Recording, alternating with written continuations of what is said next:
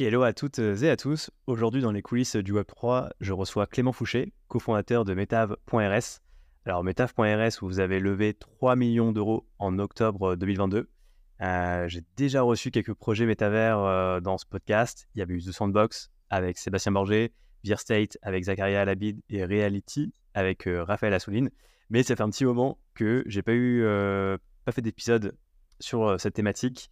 Euh, et bah, c'est une bonne occasion d'en savoir un peu plus sur ce que vous faites avec euh, metav.rs et aussi de savoir ce que devient le métavers.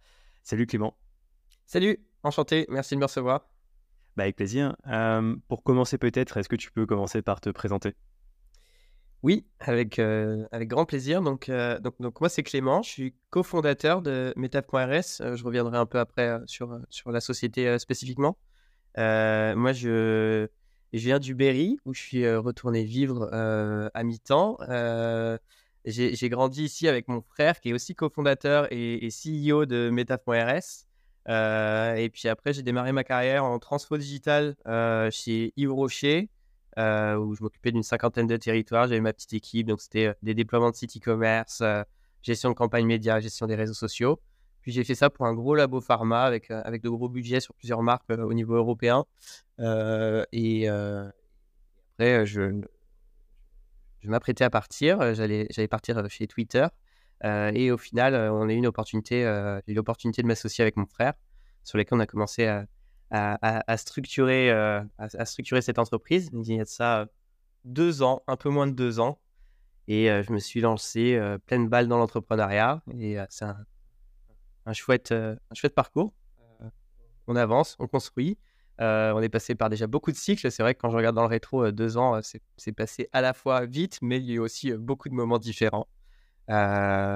et je ne sais pas si tu veux que j'introduise Métaphore RS, notre solution, ou la jeunesse. Ouais, mais déjà, non, mais c'est intéressant de revenir sur ton parcours. Donc, j'ai vu ouais, que tu avais travaillé pour, comment ça s'appelle, H&H, je sais pas comment il faut le prononcer, Health and Happiness. Donc, c'est un groupe hein, qui est spécialisé dans les dans l'agroalimentaire.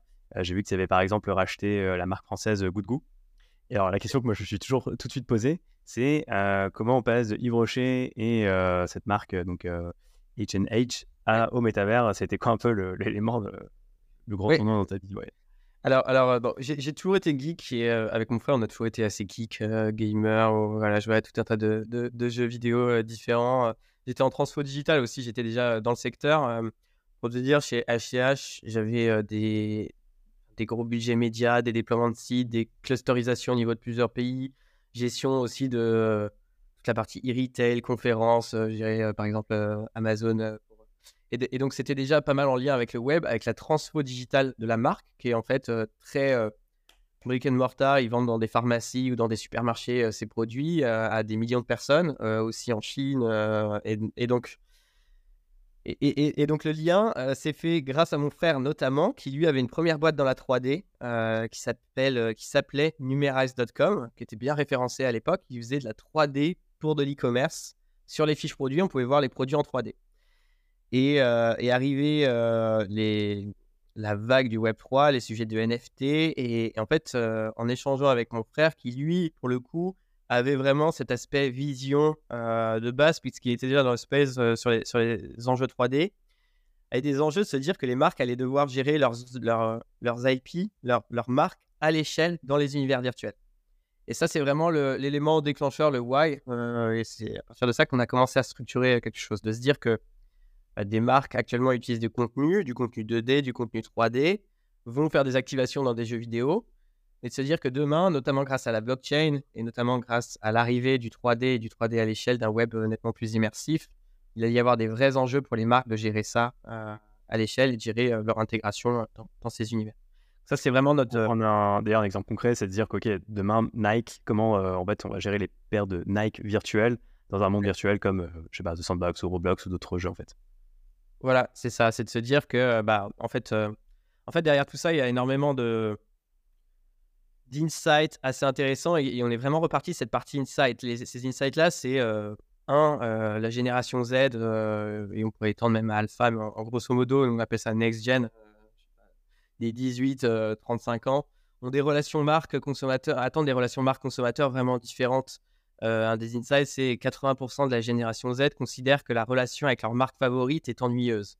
Au global, on est vraiment sur des CRM très transactionnels. J'achète ce montant-là, ça va me débloquer des avantages avec la marque. Et en fait, on est assez convaincu que bah, quand on se parle de métavers, quand on se parle de Web3, au global, c'est que les frontières entre gaming, social et commerce deviennent de plus en plus poreuses. Les marques ont des enjeux de transformer leur expérience client, leur expérience utilisateur. Et ça, ils vont le faire euh, bah, justement avec, euh, avec, des nouveaux programmes. On vient jouer avec la marque, on vient transformer un peu les codes. Et ça, on trouve ça super intéressant. Et, ça permet derrière de débloquer à la fois soit des programmes un peu communautaires, de communauté de marques, où derrière, il va y avoir euh, des mécaniques je vais avoir différents chapitres, je vais pouvoir récupérer un NFT qui va me débloquer des avantages et je vais venir jouer avec la marque. Ou ça peut être même euh, beaucoup plus simple euh, sous forme d'activation, ou ça peut être un NFT, un token, mais qui est en fait un actif où on ne sait même pas, on s'occupe de rendre ça hyper fluide, hyper smooth pour l'utilisateur final. Et juste, tu viens jouer avec la marque et tu vas avoir, bah, après je pourrais parler d'exemples qu'on construit, mais, mais, mais, mais, des mécaniques super intéressantes à travailler. Donc ces insights, c'est un, nouvelles attentes consommateurs, deux, on entre aussi dans une ère au global un peu de la drop culture où, euh, où tu vas attendre euh, des marques, je sais pas, des collabs. On avait pu voir euh, Balenciaga et Adidas, on a pu voir là, Adidas et Bugatti. Quand on se parle de NFT, mais même pas de produits physiques. Il y a cette mmh. notion d'avoir, de venir vivre des expériences de marque assez uniques, de venir posséder des choses que les autres n'ont pas. Et la blockchain permet quand même ces nouveaux usages associés, les, notions de scarcity, de rareté, de pouvoir les échanger, d'avoir ces mécaniques. Euh, je prends l'exemple des, pas, des, des, départements dans les cordons bleus qu'on achetait. Alors, euh, c'est un exemple sur lequel on ne tradait pas, mais les mécaniques, on va récupérer les actifs numériques des marques qui vont débloquer de nouveaux avantages, de nouvelles expériences, un peu les cartes Panini, un peu à la Sorare, mais le tout en marque blanche pour venir transformer l'expérience utilisateur. On va mêler réel, virtuel, et après, je viendrai plus en concret euh, derrière sur comment on le déploie. Carrément. Et alors, pour venir euh, dans le vif du sujet, vous aujourd'hui, euh, est-ce que tu peux expliquer en, gros euh, la proposition de valeur de Metaverse, de Metaf.rs, pardon, et ce que vous faites, comment vous accompagnez les marques?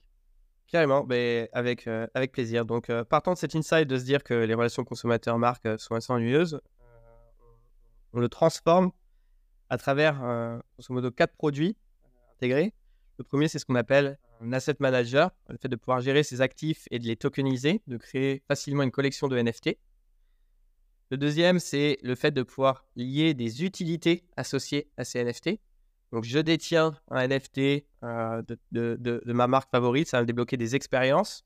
Je vais pouvoir être identifié avec un QR code, je vais pouvoir être identifié sur le site de la marque. Le troisième, c'est de le lier à des expériences immersives, le fait de pouvoir intégrer ça dans, des univers virtuels ou dans des mini-univers de marques, des petits environnements 3D qu'on a pu euh, déployer pour différentes marques. On en a d'autres là qui arrivent. Et le quatrième, c'est de piloter ses performances. Donc, à la manière d'un d'un Shopify, c'est une sorte de, boîte à outils pour venir créer, transformer son expérience client, son expérience utilisateur. Le tout est en marque blanche, euh, intégrable facilement avec un, SDK. Euh, et donc, soit nous, on peut gérer le projet au global, soit on met à disposition aussi de marques ou d'agences qui vont pouvoir utiliser ce, programme-là. Et derrière, du coup, les, cas euh, clients associés, grosso modo, en fait, on en a deux. Euh, un, qui est euh, toute une partie qu'on appelle très immersive commerce, comment euh, grâce à la 3D, on va créer des expériences immersives transformer l'expérience utilisateur de la marque. Et deux, une solution très engagement, loyalty, mécanique de club à travers des NFT. Et quand on mêle les deux, on va avoir des mécaniques où ça va être limite d'un jeu vidéo de marque et le tout en marque blanche. Je vais pouvoir arriver sur un univers de la marque, augmenter sur le site de la marque directement, je vais pouvoir récupérer des équivalents de badge qui vont débloquer de nouveaux avantages. Et en fait, chaque histoire va être unique. Et, mais derrière, le back-end, c'est notre job de le templatiser et de rendre ça hyper accessible à tout le monde. Ok. Alors, sur la partie club, ça fait penser à quelques projets que j'ai déjà interviewés sur ce podcast. Il y avait par exemple Cohort et Taylor qui permettent en fait de faire ce dont tu parlais, des loyalty programmes. alors, est-ce que cette brique-là ressemble un peu à ce que font Cohort ou Taylor ou c'est un peu différent? Ouais, bah, je pense que si par rapport à Cohort ou, Taylor, je pense qu'on a un produit qui est assez similaire. Nous, on vient vraiment sur cette mécanique associée de gamification. Tu vas avoir des équivalents de badge. Après, en front-end, ça peut être invisible pour l'utilisateur et ça peut être, ça peut être en effet ces, mécaniques de, de, badge. Mais derrière, tu vas pouvoir administrer en back-end toutes tes utilités, générer des QR codes associés, pouvoir être identifié en dehors de l'écosystème de la marque. Ça, c'est super intéressant. Peux donner un exemple, par exemple, pour la marque, la banque privée du Crédit Agricole. on déploie un programme où en fonction d'événements auxquels tu participes, en deux clics, tu récupères un, badge qui a une représentation sous forme de pierre précieuse qui va te débloquer des avantages chez des marques partenaires. Et là, en l'occurrence, c'est un Soulbound Token, donc il est non transférable. Et en fait, c'est pour inciter les personnes à participer à plus d'événements. Donc, pour que ces personnes-là fassent partie de ce club, elles doivent remplir une certaine, enfin, certains critères. Elles doivent avoir entre 25 et 40 ans, avoir au moins 3 millions sur leur compte en banque, participer aux événements euh, classés euh, Next Gen. Et en fait, en y participant, on vient gamifier la mécanique avec un peu une logique Pokémon Go. Tu participes à l'événement de Monaco, bah tiens, tu récupères ton badge, ça va débloquer des avantages chez une grande maison de luxe associée derrière. Et donc, ces mécaniques un peu euh, entre chasse au trésor et Pokémon Go, ça permet, un, de favoriser l'engagement de, cette audience, de ramener une nouvelle histoire et une nouvelle mécanique aussi, euh, qui, est un nouveau narratif et qui est, super intéressant à travailler. Trois, en fait, on le pousse même, euh, là en, l'occurrence c'est de la blockchain, et du coup il voulait aussi éduquer sur ces enjeux Web3, mais ça pourrait être quelque chose d'hyper simple, hyper accessible, hyper ludique si on voulait et qu'on ne voit même pas le, le, wallet.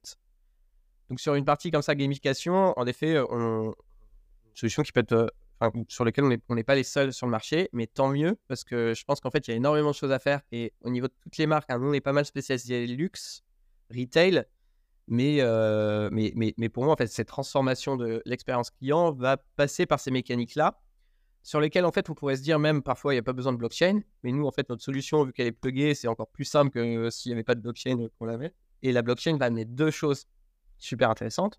Un, c'est le fait de pouvoir échanger ces badges ou ces, actifs de marque, ces actifs euh, officiels de marque, et d'échanger aussi les utilités associées.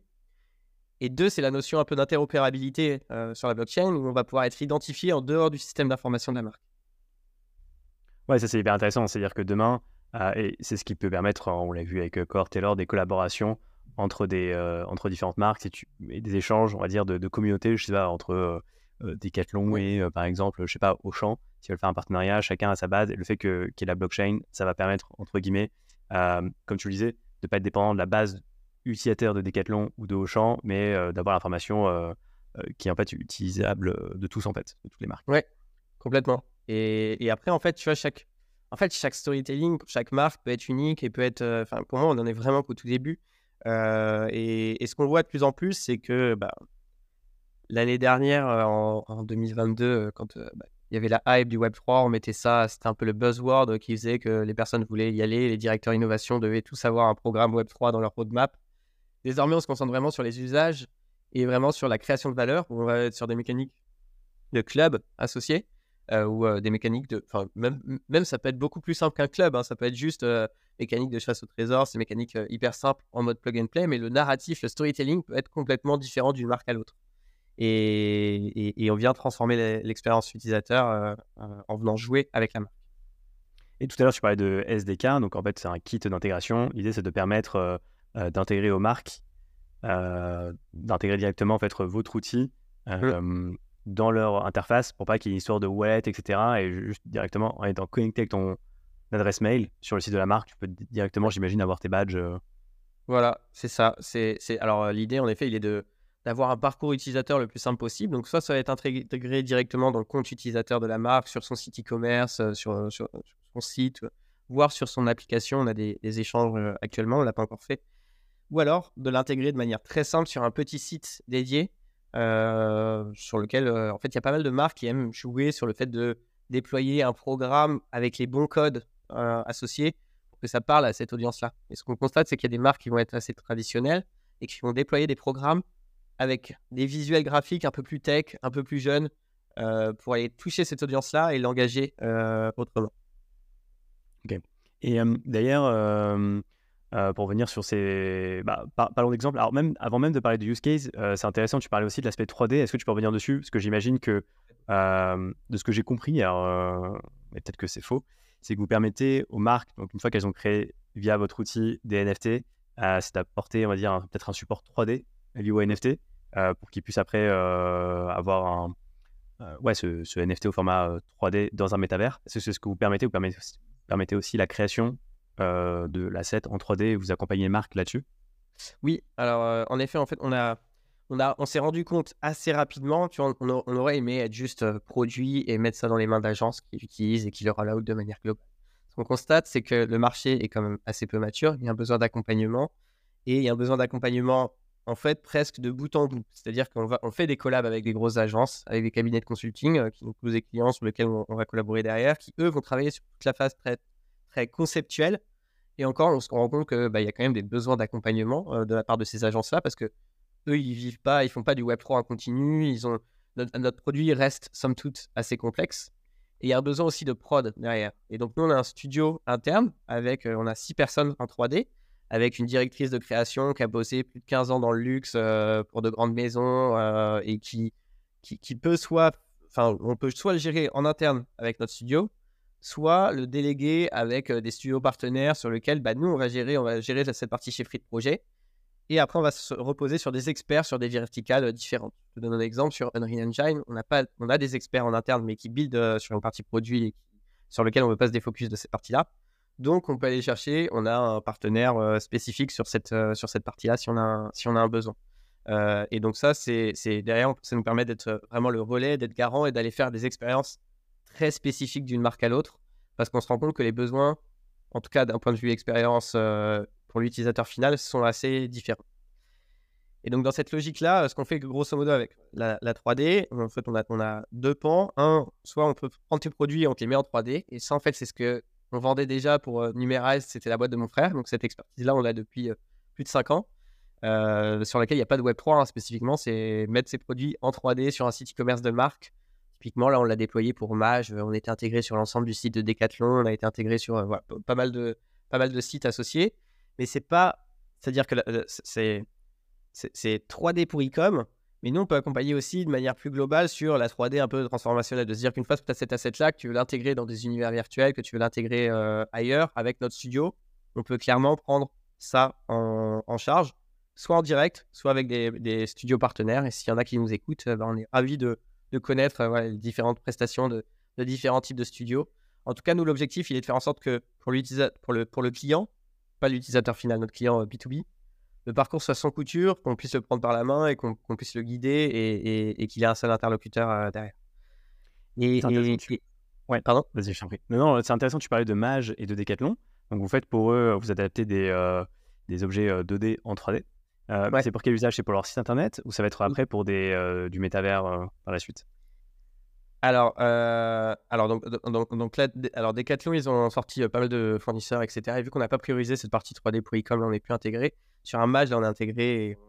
C'est très chouette. Hein, les rendus, euh, je pourrais t'envoyer un lien pour que tu testes. Les rendus sont photoréalistes, mais c'est top qualité. Comme je le disais, on est vraiment focus luxe et, très bon rendu. Donc là, en l'occurrence, c'est sur la fiche e-commerce, mais il y a autre chose qui arrive. Euh, alors, le, podcast sera sûrement diffusé euh, pas tout de suite. Donc, à ce moment-là, il y aura d'autres choses qui seront plus publiques, mais je peux pas en parler quand même. ça, ça, sortira d'ici 15 jours. il y aura des nouveautés qui vont arriver. Ok. En tout cas, voilà, l'idée c'est que euh, c'est pour du e-commerce, mais pas que, j'imagine. Et c'est intéressant. D'ailleurs, pour venir sur votre nom, metaf.rs, il y a une grosse allusion au métavers.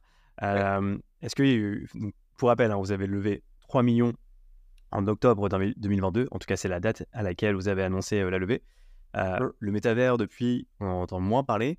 Euh, déjà, moi, j'aimerais avoir ton, ton, avis sur la question. Est-ce que euh, tu, partages cet avis Est-ce que c'est un avis qui est partagé par, la, par, les, par les marques? C'est-à-dire qu'il y a eu une hype, c'est redescendu un peu comme les, les, NFT. Et quand je dis NFT, je parle plutôt des ce qu'on appelle des PFP. Hein. donc, c'est des profils mmh. euh, pictures de NFT. Donc, ça peut être des têtes de singes, etc. je ne parle pas de loyalty programme, hein, donc des programmes de fidélité mis en place par des marques mmh. qui s'appuient sur le, la technologie NFT.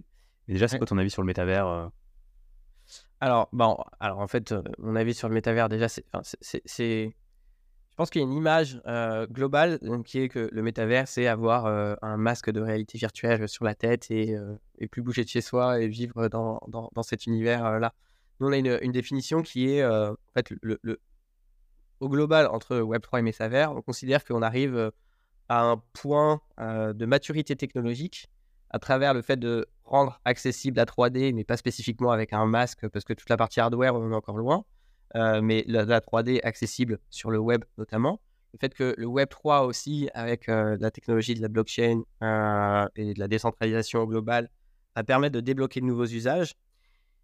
Et nous, on est convaincu qu'une marque va devoir donc gérer son IP, va, pouvoir, va devoir gérer sa marque à l'échelle dans les univers virtuels.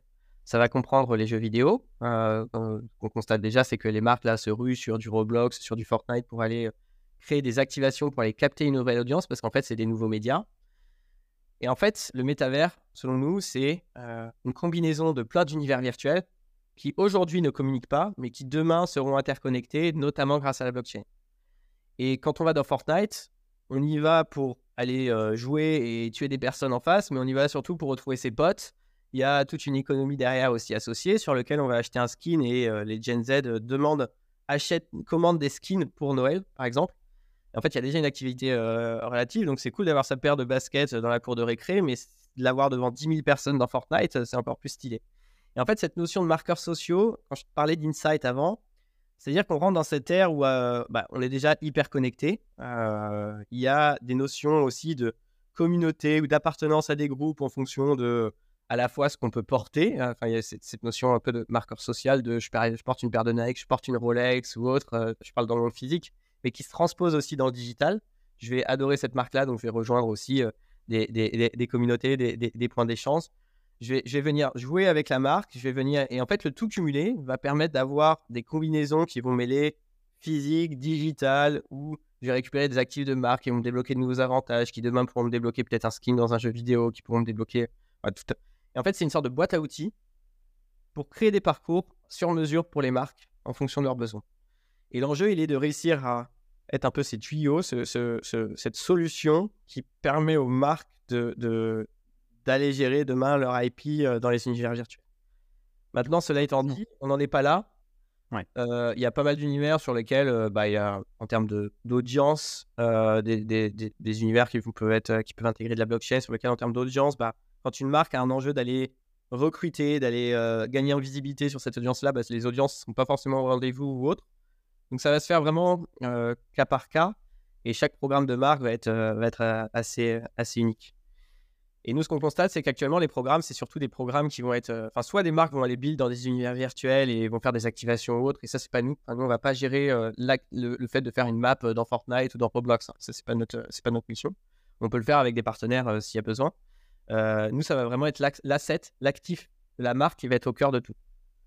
C'est-à-dire qu'un actif numérique, va pouvoir débloquer tout un tas d'avantages dans toutes les réalités. On en est convaincu. Euh, et c'est de se dire que ce NFT va être un passeport pour la suite. Euh, je pourrais revenir après sur, euh, des cas d'usage ou des partenariats qu'on peut mettre en place. Carrément. Mais de ce que je comprends en tout cas, c'est que vous, vous misez vraiment sur le fait d'être ce pont entre le, on va dire le Web 2 qu'on connaît et le monde un peu, enfin, le métavers et le monde vraiment ces nouveaux mondes digitaux, et donc mmh. permettre de gérer la propriété intellectuelle de ces actifs-là euh, sur ces nouveaux mondes. Et d'ailleurs, j'ai l'impression qu'il y a un peu aujourd'hui deux types de métavers. D'un côté, tu as les Roblox et euh, Fortnite dont tu parlais, hein, qui sont finalement des jeux vidéo qui existent depuis un moment euh, et qui sont pour le moment pas corrélés à la blockchain, et les mondes virtuels type The Sandbox de Centraland, qui eux sont très axés métavers. Et j'ai l'impression que c'est surtout la première catégorie de, de métavers dont on parlait, donc Roblox, Fortnite, qui prend aujourd'hui au, niveau des utilisateurs, peut-être parce que c'est aussi sont plus avancés et qui proposent meilleure expérience utilisateur peut-être. Ouais, bah, je pense qu'en fait, ils ont pris un prisme très euh, gaming dès le démarrage, c'est-à-dire que tu viens avant tout pour jouer et après, by the way, tu rencontres tes potes et en fait, ça crée une émulsion, c'est-à-dire que tu viens, tu sais pourquoi et, et par rapport à d'autres euh, d'autres univers virtuels, mais qui pour moi n'ont pas du tout dit leur dernier mot, c'est-à-dire que quand on prend The Sandbox, euh, la, promesse est, folle, ils en sont encore, c'était des alphas jusqu'à présent. Euh, ils ont embarqué euh, tout un, tas de marques et euh, je suis convaincu que pour la suite, ils vont faire. Ça, va être en termes de nombre d'utilisateurs. Ils ont, quand tout va merger, ils vont, ont, il y a des gros coups à jouer et ça, ça va devenir canon. En effet, je pense qu'il y a cette notion un peu de gameplay sur lequel bah, il y avait cette mécanique de gaming, de rétention derrière associée, sur lequel bah, je pense qu'il, de ce que je ressens, et encore une fois, c'est, pas, c'est juste mon ressenti, ils, mettent vraiment désormais cette mécanique gaming au cœur du dispositif et, pour, le coup est, très intéressant. quand vous avez levé les 3 millions, c'était sur justement quelle proposition de valeur? Est-ce que ça va être déjà la proposition de valeur autour du métavers ou c'est plus sur les NFT vous avez, Est-ce que vous avez pivoté depuis la création de, de metav.ms Ouais. Alors, euh, alors, si on a pivoté, alors forcément, il y a des ajustements, euh, c'est certain, compte tenu du marché qui évolue. Nous, vraiment, c'était, enfin, tu, vois, les pains, c'était de se dire, euh, on rentre du Web 2 au Web 3, on passe du Web 2 au Web 3, le, le, web passe aussi de la 2D à la 3D. Les marques vont avoir des besoins de gérer leur IP à l'échelle dans les univers virtuels. Ça, c'est notre promesse, mais à, long terme. Hein. c'est-à-dire que de résoudre ce pain-là, actuellement, une marque, elle va dire, OK, avec dans les univers virtuels, mais faire une activation à droite à gauche, c'est intéressant qu'on constate vraiment euh, aujourd'hui, de manière très concrète, très pragmatique, c'est qu'il y a une vraie opportunité pour les marques d'aller transformer leur expérience utilisateur dès maintenant en ramenant de la gamification dans leur parcours. Et, en fait, on se concentre vraiment sur ce point-là parce qu'on considère qu'il est créateur de beaucoup de valeur. De se dire que tu détiens un NFT qui va être donné, distribué, euh, vendu. Plus tu en as, plus tu vas avoir. Euh, enfin, soit plus tu en as, soit ton NFT peut être évolutif. Et donc, en fonction de conditions, en fonction de triggers en amont, ton NFT va évoluer, ton profil utilisateur ou ton, image ou peu importe ce que c'est, la représentation, et va débloquer tout un tas d'avantages et d'expériences associées. Et donc ça, derrière, c'est cool parce que quand on est en écosystème assez ouvert, on va pouvoir, euh, derrière, créer des histoires sur mesure avec des mécaniques de webhook, avec des mécaniques de, conditions, de triggers associés sur lesquels on peut faire des partenariats avec d'autres solutions euh, type CRM, avec d'autres solutions euh, sur, euh, en, sortie euh, pour plus immersive ou des blocages de, de skins associés ou des déblocages d'expériences physiques pour, pour assister. Et donc, nous, on va mettre à disposition cette boîte à outils pour en amont gérer les conditions, faire en sorte que son NFT évolue ou qu'on te airdrop de nouveaux NFT ou qu'on te airdrop de nouveaux badges. De nouveaux... Et ça, ça va débloquer tout un tas d'utilités associées. Et donc, euh, la, question, c'était de savoir est-ce qu'on avait spin-offé, est-ce qu'on avait, euh, enfin, par rapport au, démarrage. Alors, la vision reste inchangée, c'est-à-dire que le why, notre vision, mission, cette partie gamification, la partie, il y a un pan qui a quand même changé, qui a quand même évolué, c'est toute la partie exécution très concrète sur lequel on était beaucoup à l'écoute du marché parce qu'on a toujours voulu être très proche. On était peut-être un peu sales-led, c'est-à-dire qu'on on écoutait les besoins clients et on disait ah bah oui ça on peut faire mais en se disant qu'on pourra le réutiliser derrière. Mais en fait, les besoins clients sont parfois assez différents. Dans cette logique de productiser au maximum pour après pouvoir réutiliser toute cette couche technique d'un client à l'autre, euh, on constate que toute la brique qu'on avait pu déployer, qui était euh, vraiment des univers, des univers 3D euh, accessibles à tout le monde, où tu peux te balader, remplir des mécaniques de quête, débloquer de nouveaux badges, de nouveaux collectibles ou autres, c'est quelque chose qui est intéressant et qu'on continue de pousser, mais c'est quelque chose qui est difficile à, tenir sur le long terme. Je parle de, euh, désolé pour l'anglicisme, mais de stickiness. Le fait qu'une marque va déployer un univers 3D et va derrière le mettre à jour de manière régulière pour continuer de faire une mécanique de jeu vidéo de marque ou autre. En fait, soit je pense que le marché, les marques sont pas spécialement prêtes à franchir. Quelques grosses marques sont très prêtes à franchir le pas et, et elles peuvent faire des activations canon mais, mais, mais, mais, elles vont le faire en mode activation, c'est-à-dire sur trois mois, euh, six mois maximum, mais de renouveler l'expérience, de, ressortir euh, un nouveau programme, de, redéployer. On pense que le marché est assez peu mature dessus, donc c'est une partie qu'on dépriorise euh, tant sur la partie commerciale que sur la partie effort produit pour se concentrer sur, sur, sur, toute une partie gamification qui peut aussi mêler de la 3D, mais sur lequel on ne va pas spécifiquement build un univers 3D sur le site de la marque donc un peu plus, en fait, si, je pourrais résumer, c'est que c'est un peu plus du plug and play, un peu plus du euh, facile à déployer et pas des programmes. Je te donne un exemple, il y a un client, euh, un très gros client sur lequel on a signé un très gros chèque, on a été payé.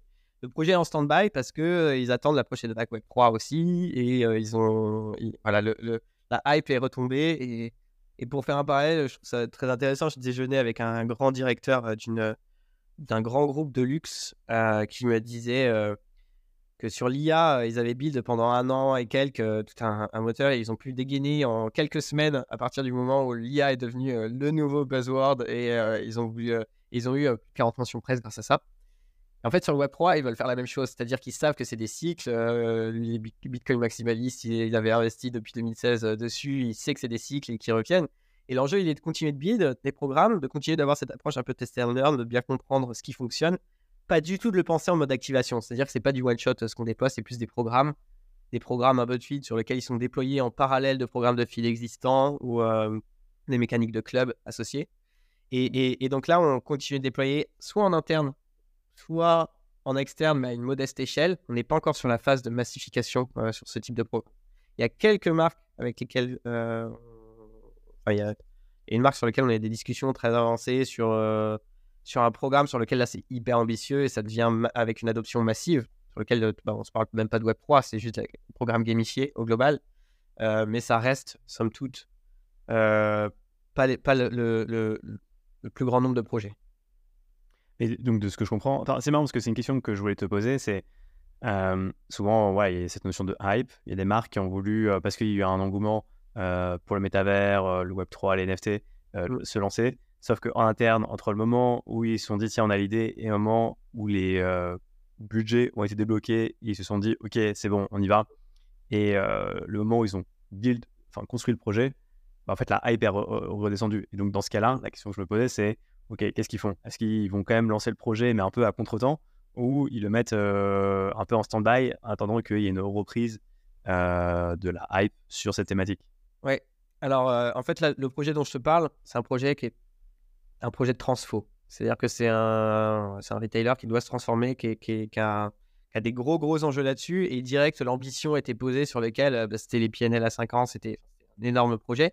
Sur lequel, bah, qui dit énorme projet dit gros risque, dit bah, quand en interne une restructuration ou autre et qu'il faut cut certaines parties du budget, c'est forcément celles qui, sont peut-être le plus à, risque, même si in fine, le, le, projet, euh, d'un point de vue business, mais pas le business euh, Harris, c'est plus euh, d'un point de vue investissement. Donc, en fait, j'aurais tendance à dire, sur des projets comme ça, de transformation, oui, c'est, enfin, ils veulent attendre le bon moment. Et j'ai eu écho aussi de programmes déployés qui ne sont pas déployés par moi directement, mais sur lesquels il y a aussi d'autres projets qui sont en stand-by ou qui attendent un prochain bull market ou voilà, un, intérêt associé. Et on sait encore une fois que c'est des vagues. Là, il y a l'Apple Vision Pro qui revient, il y a le nouveau casque aussi de. Enfin, pardon, l'Apple Vision Pro qui arrive. Il y a le nouveau casque aussi de, de, Meta. Il y a des cryptos qui remontent. On sait que bah, voilà, c'est des cycles et que ça va reparler au global. Néanmoins, nous, vu qu'on est maintenant très plug and play, c'est bien plus simple à déployer. Tu n'es pas du tout dépendant de dire c'est du Web3 ou pas du Web3. C'est-à-dire que le, parcours, c'est tu arrives, tu laisses ton email, ça te crée un compte automatiquement. Dit plug to wallet si tu en as un, mais c'est en mineur. Sinon, tu vas pouvoir payer avec ta carte bleue. Tu vas pouvoir débloquer des utilités. Ça te génère un QR code que tu vas pouvoir mettre directement dans ton Apple Wallet ou ton Google Wallet.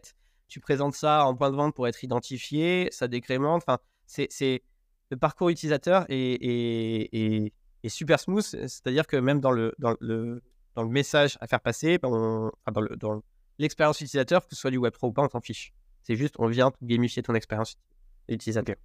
Avant qu'on revienne sur des use cases que vous avez accompagnés, hein, je pense au Bristol, j'ai vu il y avait Westfield, euh, Chanel, Stellantis, Moët Tennessee, euh, Michelin. petite question, comment ça s'est passé pour euh, closer votre tout premier client? Comment vous y êtes pris? Est-ce que c'était via un contact? Comment vous allez être entré en contact avec lui? Quelle proposition de valeur Oui. Alors, alors, notre premier client, je ne vais pas trop pouvoir en parler parce que c'était Chanel. Euh, et donc, euh, c'était sur un, programme euh, interne, donc j'en dirai pas plus. en l'occurrence, on avait eu une intro indirecte, mais c'était pas vraiment, enfin, c'était pas non plus le réseau de fou, mais on avait eu. Et, à l'époque, il faut savoir que, donc, on se parle de janvier, de janvier 2022. c'était tous les C-level, tous les directeurs voulaient comprendre ce qui arrivait voulait comprendre derrière la hype, le buzzword ou autre, ce qui se passait. On a vendu aussi pas mal de, programmes internes via des agences qui utilisaient notre solution, via des cabinets de consulting aussi qui pouvaient, pouvaient déployer. Et, donc, en l'occurrence, pour, pour réussir à convaincre, c'est plus simple à l'époque de convaincre, même sans avoir de référence ou de track record, que désormais d'inciter de, les marques à, vouloir y aller. Même si on a pas mal de signaux on, continue de signer des marques, on continue de déployer des programmes euh, régulièrement. Mais je veux dire qu'avant, il y avait un engouement où nous, on venait d'être créé et on avait un enjeu de delivery plus que de signature. Désormais, là, on est prêt à, passer à l'échelle, ou en tout cas à déployer euh, beaucoup plus. Euh, et donc là, on a des enjeux de continuer de, signer de nouvelles marques derrière. Ok.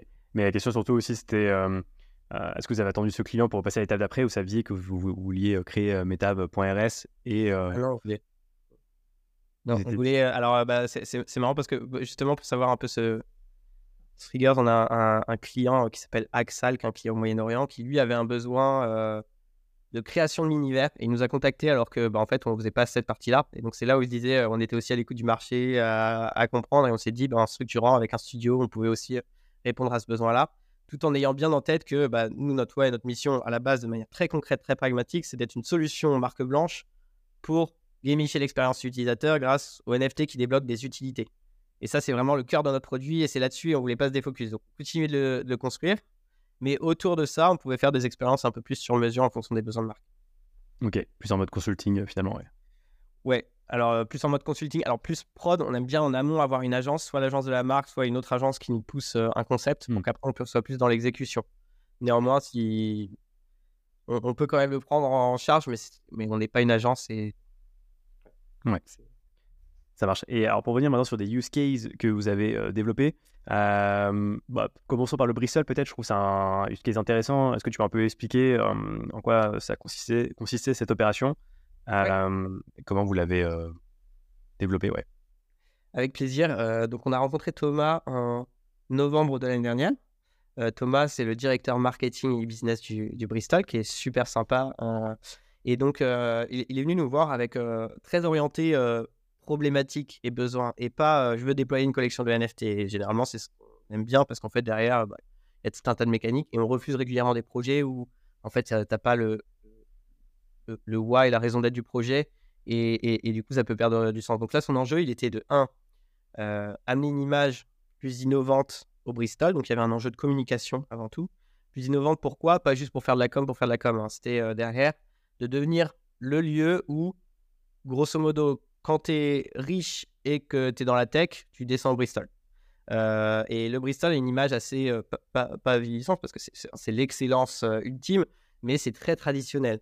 Ils, vont fêter leurs 100 ans, c'était le premier palace parisien, ils ont une image traditionnelle et ils en jouent justement.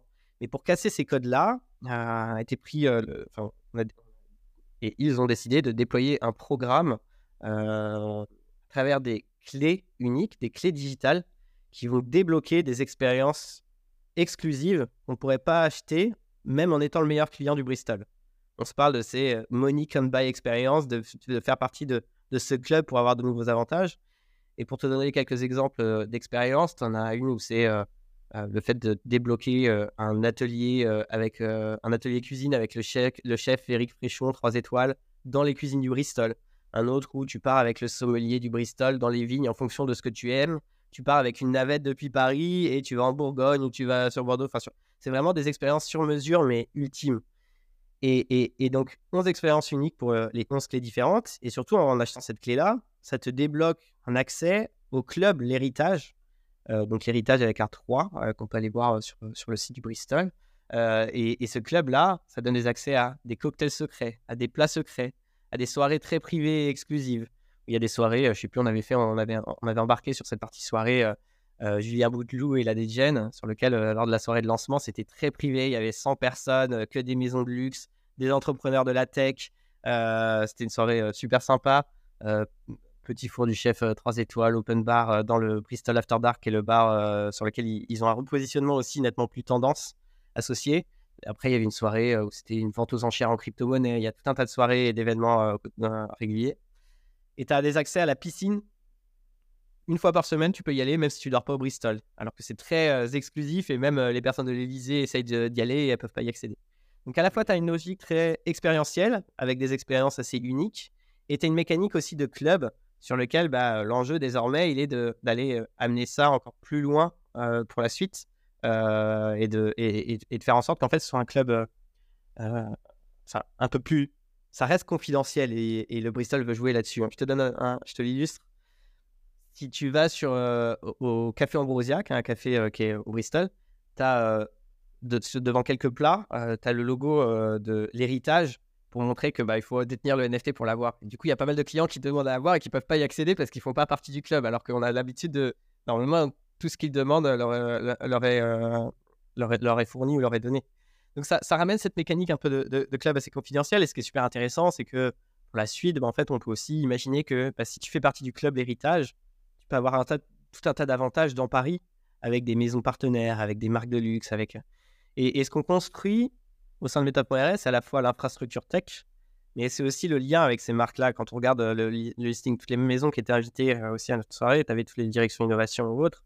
Et de faire des ponts, je trouve que si on reprend l'exemple d'un dossier sur lequel tu peux avoir une, des personnes qui ont, qui, font, qui ont un certain montant sur leur compte en banque, c'est un solvent token, donc tu peux les identifier. Tu peux imaginer que ça intéresse énormément des grandes maisons d'aller capter cette audience-là, d'aller les recruter pour leur proposer de nouveaux services, de nouvelles expériences, de, des sections token gated sur des sites e-commerce, de se dire que tu dois détenir le NFT pour avoir accès à des sections exclusives sur un site e-commerce. Donc c'est pas encore, comme je le disais tout à l'heure, c'est pas encore géré à l'échelle. C'est-à-dire que c'est géré encore au niveau de quelques marques par des marques qui vont faire des accords. Mais nous, on est convaincus que demain, cette partie-là sera gérée euh, globalement. Carrément, c'est hyper intéressant. Et donc, en fait, il y avait deux opérations en une. C'est-à-dire que d'un côté, tu avais les 11 NFT, euh, chacun représentait une expérience, et tu avais aussi donc euh, l'accès au club L'Héritage. Et est-ce que ce club, d'ailleurs, il existait avant le lancement du NFT ou il a été créé pour, pour l'occasion? Non, il a été créé pour l'occasion. Et, et, alors, le Bristol déjà joue un peu sur cette mécanique de, club, de dire tu viens dormir au Bristol, c'est déjà un club à part entière, c'est une bulle euh, dans Paris. Néanmoins, là, c'est un peu le club ultime. Et c'est des essais super intéressants sur lesquels on travaille aussi avec, euh, avec d'autres maisons, avec d'autres, euh, marques. Et nous, on est vraiment sur cet aspect quand même très expérientiel associé. C'est-à-dire qu'on ne fait pas des cas d'usage de Digital Product Passport ou d'actifs numériques. Nous, on va plus se plugger, de se dire une fois que tu as ton DPP, que tu as ton token KMI, que tu achètes un produit physique, toute une logique servicielle d'expérience derrière pour amener euh, bah, une, nouvelle expérience client, une nouvelle expérience utilisateur. Alors, c'est intéressant. Donc, euh, admettons, euh, je suis au Bristol, je commande justement un, cocktail réservé au club L'Héritage.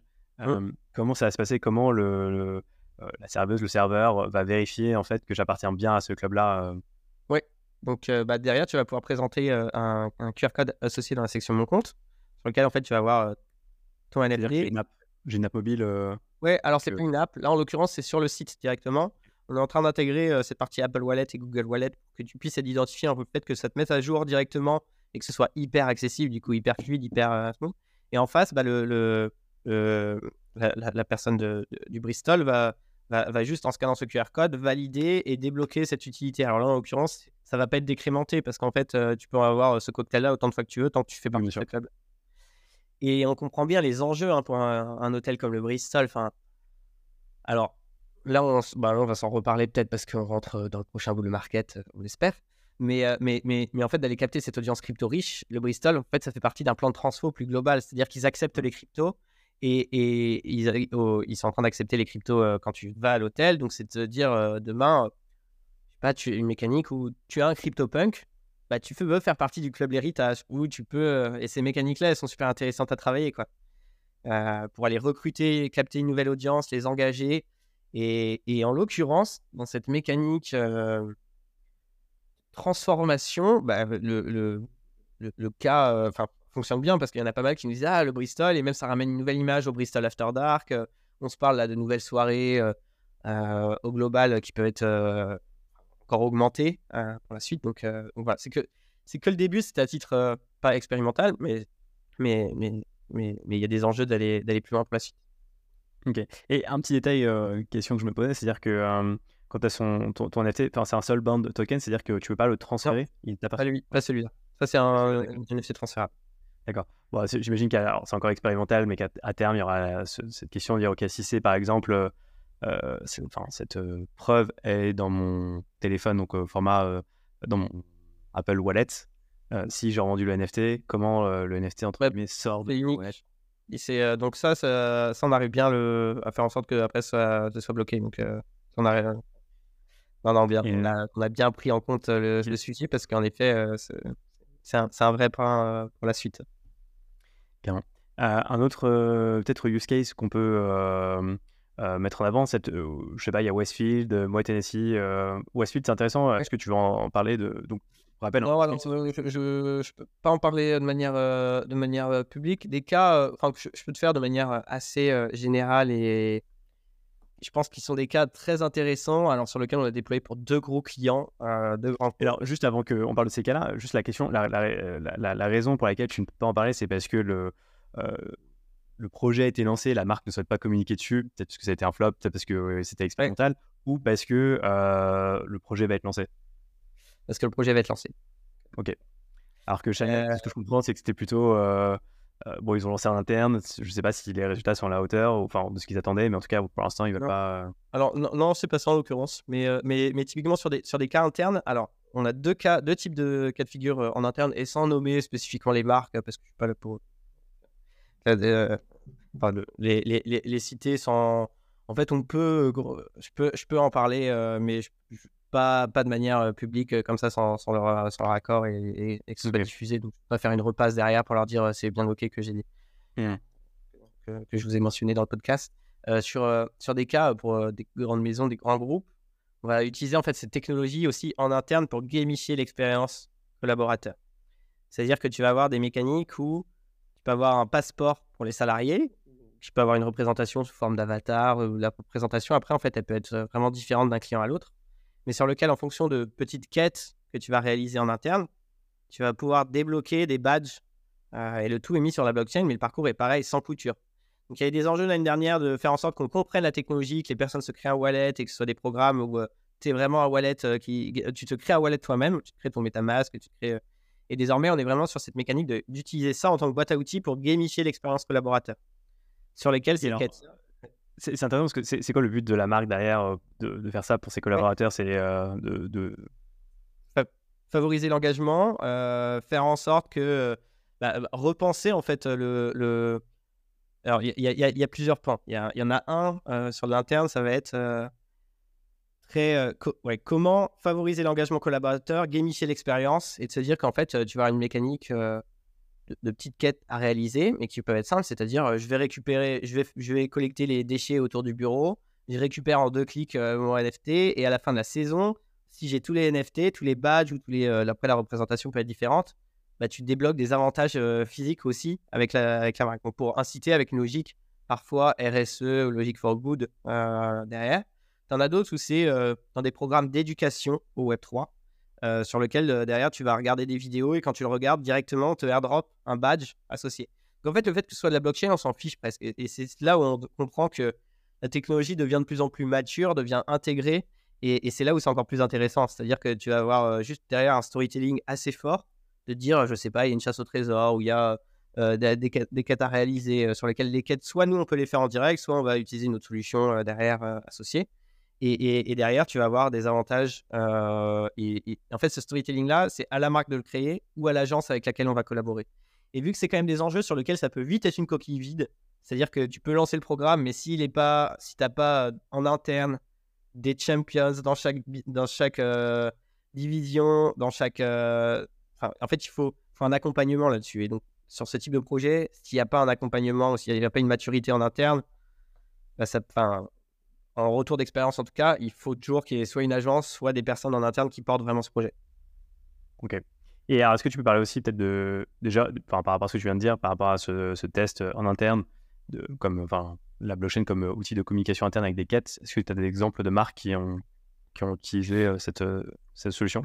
Ou pareil, c'est cool Ouais, ouais je, peux, je, je, préfère pas dire, mais c'est des, des, on a deux très grands groupes euh, qui, qui l'ont utilisé à des alors à chaque fois, enfin pareil, on se parle de plan, de... c'est-à-dire que c'est pas déployé au niveau global directement. C'est-à-dire que ça va être d'abord déployé au niveau d'une business unit, puis après euh, déployé plus vastement. Euh, donc c'est donc c'est pareil, c'est des programmes qui sont euh, qui s'étendent sur plusieurs années. Est-ce que tu veux parler d'un dernier use case peut-être grand public que vous avez accompagné d'une marque que tu peux citer? Ouais, je pourrais te parler peut-être de Michelin. Ça t'intéresse Ouais, carrément. Euh, euh, alors j'ai vu qu'il y avait pas mal d'agences euh, qui étaient impliquées dans le projet. Je crois qu'il y avait l'agence Bulldog, par exemple. quelle autre agence j'ai vu passer? Infinity, Labs. Oui, voilà, c'est ça. Voilà. Et sur lequel, bah, en fait, ce type de setup, pour nous, c'est le, le meilleur. C'est-à-dire que nous, on va se concentrer sur la tech, la solution, et ils sont pris par la main pour, par une agence qui va s'occuper de, tout le storytelling, tout le narrative. Et, euh, donc, nous, on met à dispo euh, notre solution, sur laquelle, là, en l'occurrence, c'est très PFP, euh, un peu petit peu ce qu'on voyait beaucoup l'année dernière. Néanmoins, ça c'est efficace parce qu'en fait, si on reprend, si on repart d'un point de vue très enjeu pour Michelin, l'enjeu pour eux, il est d'aller capter une nouvelle audience, recruter une nouvelle personne à la marque de parler en direct à leurs consommateurs aussi, là où ils ne sont pas distributeurs et en fait c'est compliqué pour eux d'amener une mécanique de communautaire de ta marque ils font vivre des expériences sur place. Déjà, ils, les faisaient vivre avec, bah, voilà, je sais pas si tu es un très bon client, tu es invité sur le tour des 24 heures du Mans ou tu es invité à un MotoGP. Et ben en fait, ça, de se dire que bah, le NFT, en tant que passe, en tant que faire partie de la communauté, c'est quand même un super outil pour débloquer tout un tas d'utilités, pour faire partie de ce club, pour avoir des avantages aussi en dehors de l'écosystème de, de, Michelin potentiellement, avec des mécaniques où bah, là, on a géré la semaine dernière un, lancement pour toutes les personnes qui n'avaient pas listé euh, leur NFT sur OpenSea et récupéré un nouveau poster, des nouveaux souvenirs de Michelin associés. Donc c'est intéressant euh, à, travailler comme, euh, comme mécanique. Et surtout, c'est, encore une fois, pareil, c'est de la transfo, c'est-à-dire que c'est n'est pas un one-shot, c'est un programme, un programme communautaire sur lequel il y a eu un lancement de Discord. C'est un projet qui est ambitieux et qui a mis pas mal de temps à, sortir parce que bah, faut aligner en interne et, et, et c'est long et c'est un gros projet. Donc malgré le, fait que c'était en bear market, ou en tout cas le volume des NFT avait énormément diminué, bah, on, a vendu pour 2400, on a vendu 2400 NFT en 72 heures. On projetait d'en vendre 5000, mais l'enjeu, il était dans tous les cas de passer au-dessus des, 2000 pour avoir vraiment une communauté derrière de personnes pour que ça continue de vivre et d'avoir des mécaniques derrière de member, get member, de parrainage, d'ambassadeur, de marque pour la suite. Donc ça a permis à, Michelin de valider euh, une sorte de proof of concept, de générer des revenus aussi en interne, parce que bah, quand euh, on est dans une boîte assez euh, traditionnelle, bah, le fait de montrer que ça génère des revenus, que ça peut transformer un modèle dans le futur, c'est super intéressant. Ça, a permis aussi de créer une communauté. On parle de plus de 25 000 utilisateurs, users sur, sur, sur, les différents réseaux sociaux. Un Discord super actif, des personnes, une communauté super saine pour te, dire, pour te donner un indicateur. Il y a des personnes qui sont là pour, se faire des bénéfices et des opportunistes, c'est certain. Mais, même les personnes ne le vendent pas spécifiquement. Le, prix du NFT a fait x3 par rapport à avant. c'était dans les volumes d'échange, c'était dans le, dans le top 5 pendant un bon moment sur OpenSea. Mais c'était, mais, mais, mais, mais il y a vraiment des personnes qui sont là pour la marque, pour venir vivre une aventure, pour venir. Michelin, c'est l'aventure quand même. C'est en lien avec le guide Michelin, en lien avec, euh, avec, euh, pardon, avec euh, les pneus. c'est ils ont transposé ça sur un prisme très communautaire. Et ils souhaitent le pousser encore plus loin. Avec euh, tout un tas de collabs, ils ont embarqué plein de, communautés Web3. Donc euh, voilà, j'espère que. en tout cas, c'est pas j'espère, c'est que le début d'une aventure. Et c'est super chouette. C'est intéressant. Et c'est vrai que je me dis. Euh, bah, euh, non, mais en fait, je trouve ça hyper intéressant parce que Michelin, donc c'est des pneus. C'est peut-être aussi encore, je sais pas si c'est encore aujourd'hui le guide Michelin ou pas, mais c'est intéressant qu'il y ait des communautés, euh, enfin une communauté Michelin où les gens. Alors je me demande justement de quoi vont parler les gens dans la communauté, mais j'imagine que ouais, il y a des passionnés dans tout finalement, et, c'est un moyen aussi de fédérer cette communauté. Ouais, complètement. Et puis tu vois, Michelin, c'est assez... c'est-à-dire que tu es Nike, tu es une love brand. Tu es Michelin, tu as un affect fort, et tout le monde connaît Michelin. Tout le monde... Mmh. Même j'ai des. Je, je, sans, sans prière de secret, on a eu des échanges avec, euh, parce que le, Web3 c'est un petit monde quand même, et, dans ces, et avec euh, toutes les plus grandes collections du monde, sur lesquelles euh, tu leur parles de Michelin, ils sont là, waouh, c'est trop, c'est trop drôle, tu vois, qu'ils se lancent, alors que, je sais pas, ils sont basés à Singapour, ils sont basés aux États-Unis, et, tout le monde connaît au final Michelin. Et donc, il y a un enjeu à la fois d'aller. En fait, ils sont, je sais, ils étaient sponsors par exemple de Gran Turismo, le film qui est sorti. Donc ça te montre qu'ils ont des enjeux aussi d'aller capter une, audience, de créer de la préférence de marque par rapport à d'autres. Et je pense que le Web3, dans cette logique un peu communautaire, de créer du contenu de marque, du brand content aussi. Tu vois, là, il y avait un tour à gagner sur euh, un moto Grand Prix euh, à Valence. En fait, derrière, ça te crée du contenu pour les réseaux sociaux, ça te permet d'alimenter euh, l'ensemble. Et donc, c'est super intéressant. Ouais, carrément. Bah, je, te, propose de, conclure, Clément. Est-ce que tu veux donner peut-être quelques actus croustillantes qui vont arriver pour metav.rf dans les prochaines semaines, dans les prochains mois?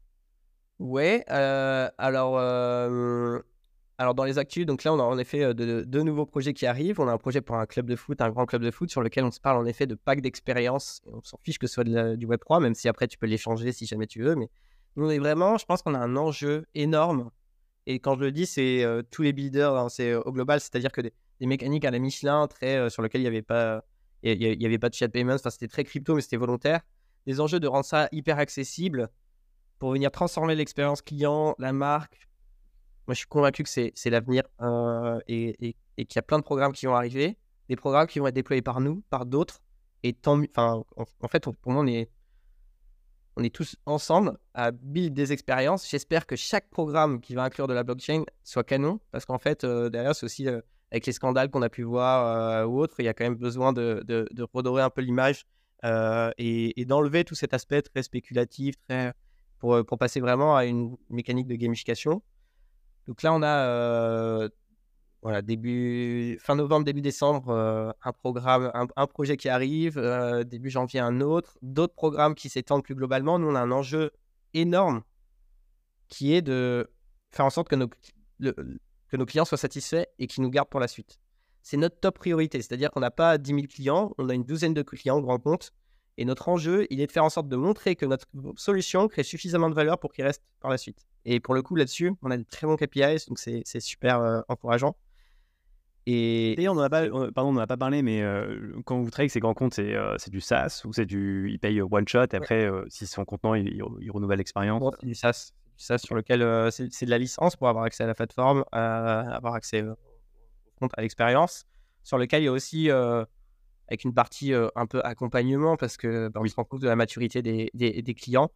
Et c'est pour ça que je, lance aussi un appel. Hein. Si, vous avez, si vous travaillez dans une agence euh, ou un cabinet de consulting et que vous souhaitez utiliser une solution assez simple euh, à utiliser, mais pour créer tout un storytelling autour, bah, nous, c'est exactement ça qu'on recherche. C'est-à-dire qu'on adore euh, créer des histoires en collab avec les marques, mais on est une plateforme et c'est pas spécifiquement scalable de, de, créer une histoire à chaque fois parce que chaque histoire doit être unique et augmentée. Yes, super, bah, ce sera le mot de la fin. Merci beaucoup Clément. Merci, merci beaucoup pour l'invitation et à bientôt.